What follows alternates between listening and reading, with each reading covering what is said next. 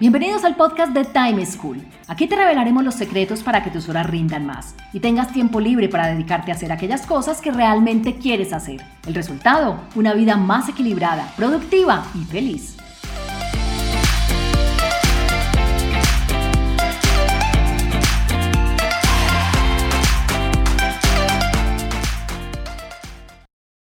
Hola, soy Juan Pablo Lema, un inquieto por la productividad y un estudioso del manejo del tiempo.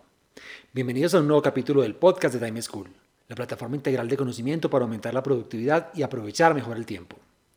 A raíz de nuestro último episodio en el que hablamos del control de adicciones, todas esas actividades que nos roban el tiempo y específicamente de las redes sociales, recibimos muchos mensajes relacionados. Por ello, aunque ya en el capítulo 12 de este podcast habíamos hablado y habíamos dado algunas recomendaciones para controlar las redes sociales, en el episodio de hoy hablaremos específicamente sobre cómo disminuir el tiempo que les dedicamos a ellas. Escuchemos lo que le pasa a Juliana, quien desde Cartagena nos cuenta cómo ha hecho varias cosas para controlar el tiempo que les dedica, pero aún no logra controlarlas totalmente. Hola, mi nombre es Juliana, soy comunicadora y organizadora de espacios. Mi pregunta para Time School respecto al manejo del tiempo es sobre el adecuado manejo de las redes sociales. Mi problema es que paso mucho tiempo en Instagram y en Facebook, en parte por trabajo y en parte también por ocio. Me gustaría disminuir al máximo ese tiempo de ocio y restringirlo para aprovechar ese tiempo mejor en otras cosas como el deporte o la lectura. Lo que hice fue que descargué un, una aplicación que trae el iPhone por defecto que te permite restringir el paso, el, el tiempo que pasas en las redes sociales. Entonces lo configuré para que el celular me bloqueara después de haber estado más de una hora diaria en redes sociales. Yo puse en el bloqueo a Instagram y a Facebook, que son las que más uso. El bloqueo es para que no esté más de una hora entre esas dos redes.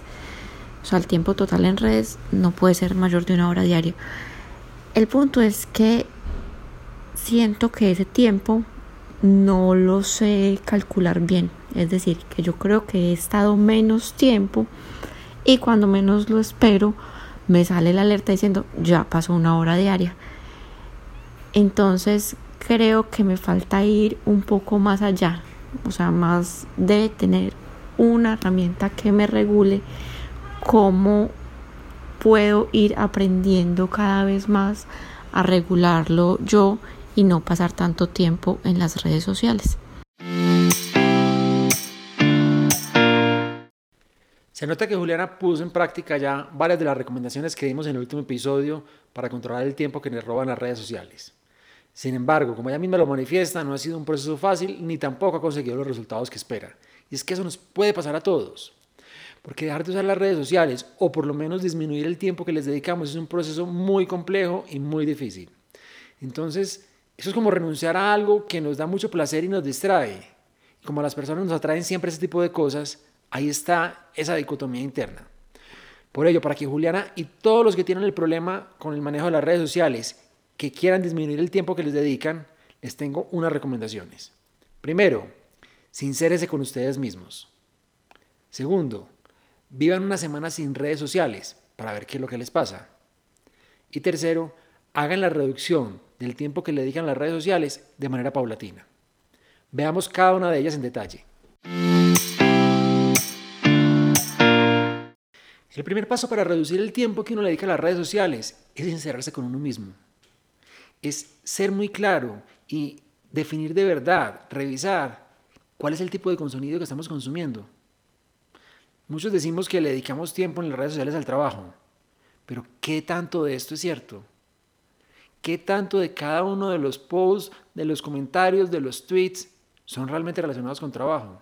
E inclusive cuando estamos haciendo cosas de trabajo en redes sociales, no se nos mezcla por ahí un meme, no se nos mezcla por ahí un chiste, el comentario de alguien, de un amigo o algo.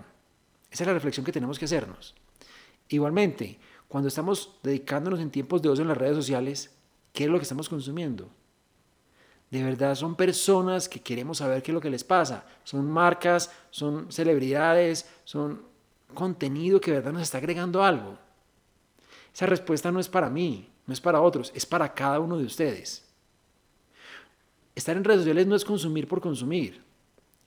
Y tampoco estoy diciendo que dejen de consumirlo del todo. Pero uno sí debe ser muy claro con qué está consumiendo, eso que consume, qué le aporta, qué le agrega. Uno generalmente se dice mentiras piadosas y sobrevalora la calidad del contenido que consume. Pero eso no siempre es cierto. Uno debe ser muy claro con ello. Miren, hay redes como Facebook o como Instagram que nos decía Juliana que son a las que les quiere poner el énfasis porque allí el ocio es más evidente. Ahí la cantidad de contenido que es por diversión es mucho mayor.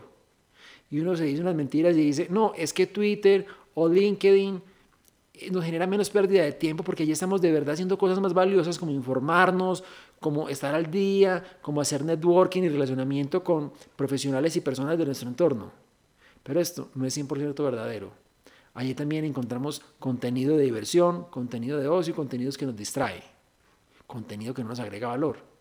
Entonces, ¿uno a quién le dice las mentiras? ¿Se las estamos diciendo a otros o nos las estamos diciendo a nosotros mismos? Uno se dice que no tengo tiempo para estudiar, no tengo tiempo para aprender un idioma, no tengo tiempo para leer, no tengo tiempo para hacer deporte. Pero para las redes sociales sí tiene tiempo. O quien lleva 3, 4, 5 meses sin entrar a las redes sociales porque de verdad no tiene tiempo. Esa es la sinceridad que uno tiene que darse. Miren, si uno le dedica solamente una hora a las redes sociales, que en general la gente les dedica más, tendríamos en el año 365 horas. Y un libro en promedio de unas 200, 300 páginas se puede demorar 10 horas en leerlo. Si en lugar de estar en las redes sociales nos dedicáramos ese tiempo a leerlo, podríamos leer casi 40 libros en un año. Y uno dice que no tiene tiempo para leer. El tiempo es un recurso que es nuestro y de nadie más. Uno no se lo está robando a nadie cuando se entra a las redes sociales, excepto a uno mismo. Entonces la invitación es a que no se digan mentiras en cuanto a la calidad o a la importancia del contenido que están consumiendo. Piensen de verdad y hagan esa reflexión si el tiempo que le dedican a las redes sociales es el adecuado. Como sé que el proceso de sincerarse no es nada fácil y uno, por más que quiera, trata de justificarse, de explicarse y se sigue diciendo mentiras piadosas, la mejor forma para uno tener esa realidad de a qué le estoy dedicando y qué tanto valor me agrega es hacer un experimento de vivir una semana completa sin redes sociales. Una semana sin entrar a ninguna de ellas por ningún motivo, ni por trabajo ni por ocio. Para poderlo hacer fácil y de manera efectiva, cierren todas las cuentas, Obviamente no del todo, pues no vayan a cancelar los perfiles, pero sí ciérrenlas temporalmente, desloguéese, de manera que sea mucho más difícil entrar a ellas en caso de que tengan la tentación, porque les va a pedir que entre la clave y uno no la tiene tan a la mano, o no se acuerda, o le va a dar más pereza, o por lo menos va a ser más consciente de que está entrando en ellas. Entonces, hágase difícil el proceso de entrar. De esta manera, si usted se desloguea y está por fuera esta semana, no va a tener ninguna notificación que lo que le recuerde que puede entrar a ellas o que hay una publicación o que hay algo. Incluso en el celular, lleve los iconos de las aplicaciones a la última pantalla, a un rincón, métalos en un lugar en donde usted no los vea, en donde sea difícil, o si quiere, inclusive desinstálelos, para que durante esa semana no lo vea y no tenga la tentación y sea más fácil controlarlo y vivir el experimento completo. Lo importante de este experimento es que ustedes se den cuenta qué es lo que les pasa en sus vidas si están una semana por fuera de las redes sociales. De todas sin entrar por ningún motivo. Ninguna excusa es válida. Y después de esa semana hagan una reflexión. ¿Qué me pasó con este detox? ¿Qué pasó con mis amigos? ¿Qué pasó con la calidad o con la intensidad de mis relaciones con ellos? ¿Qué pasó con mi familia? ¿En qué me perjudicó? ¿En qué me benefició para mi trabajo? Uno no sabe lo que tiene hasta que no lo pierde. Y van a ver lo que van a descubrir y todo lo que van a desmitificar el uso de las redes sociales. Yo les aseguro que hay mucha vida más allá de las redes sociales y que uno las necesita menos de lo que en realidad cree. Inclusive cuantifiquen, hagan, los invito a eso, cuantifiquen la cantidad de tiempo libre o adicional que van a tener para hacer muchas cosas. Y lo van a poder dedicar a hacer actividades, como nos decía Juliana, como leer, como hacer deporte, cocinar, muchas otras.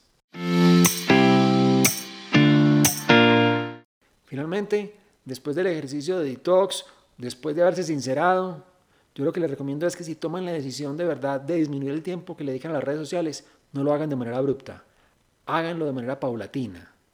Porque es que es como una abstinencia total. Esto es un síndrome muy complejo de manejar. Entonces, aunque si lo que les queda después de la semana de desintoxicación es que deciden salirse del todo de ellas, maravilloso. Conozco personas que lo han hecho y que de verdad lo han valorado pero eso no, no aplica para todas las personas. Entonces, esta reducción háganla paso a paso. Un cambio abrupto lo que genera es comportamientos y acciones son mucho más difíciles de aplicar en cualquier sentido. Háganlo poco a poco. Empiecen con una reducción paso a paso que sea progresiva. Por ejemplo, si se están gastando dos horas al día en redes sociales, no bajen abruptamente a una hora o a media hora, bajen a una hora y 45 y dediquen esa hora y 45 durante todos los días, de una o de dos semanas, hasta que ustedes se acostumbren y sienten que ese tiempo es suficiente. Luego pasen otra semana u otras dos a una hora y 30, bajando otros 15 minuticos. Las siguientes dos semanas a una hora y cuarto. Y así van a ir disminuyendo periodos tan pequeños que ustedes no van a ir dando cuenta. No van a sentir ese cambio tan abrupto, no van a sentir que les queda haciendo falta y se van a ir acostumbrando porque va a ser mucho menos traumático. Así, ustedes lo que van a hacer es irse dando cuenta de esos límites, cómo les funcionan y adaptándose a ellos. Y cuando menos piense, van a estar en una hora de consumo diario o en menos, sin sentir dolor en el cambio, sin sentir que es abrupto, abrupto como nos, nos lo manifestaba Juliana. Al final, yo lo que les digo frente a la última inquietud que nos decía Juliana de, oiga, es que lo quiero hacer sin una ayuda externa. No, aproveche las ayudas externas. Las ayudas son para eso, para facilitarnos la vida. Entonces, si hay una aplicación, si hay un sistema que nos ayuda a controlar comportamientos que uno no quiere y que son perjudiciales para sus metas, para la forma como está distribuyendo su tiempo, aprovechelos. No tienen nada de malo utilizar ayudas y menos si son de este tipo. Concluyendo, aunque disminuir el tiempo que uno le dedica a las redes sociales es un gran reto y nos representa muchísimas dificultades, si lo logran hacer, van a ver que van a contar con una cantidad enorme de tiempo libre para muchas otras cosas que ustedes quieren hacer. Por eso, deben, primero, sincerarse con ustedes mismos frente al uso que le dan a las redes sociales. Segundo, vivir una semana sin redes sociales para que se puedan dar cuenta realmente de cuánto tiempo le dedican y valorar el contenido de lo que consumen allí. Y tercero, hacer la reducción del tiempo que le dedican de manera paulatina, no de manera abrupta. Pónganlas en práctica estas recomendaciones y nos cuentan cómo les va. Todos los comentarios son súper valiosos para nosotros. Eso es todo por hoy. Los espero en el próximo capítulo con más recomendaciones para que aumenten su productividad. Chao. Encontrémonos en un próximo capítulo con una nueva situación y más recomendaciones para que seas más productivo y feliz. Recuerda enviarnos los audios con tus preguntas, dudas e inquietudes al WhatsApp en Colombia 321-700-4810 por correo electrónico a podcast.timeschool.com.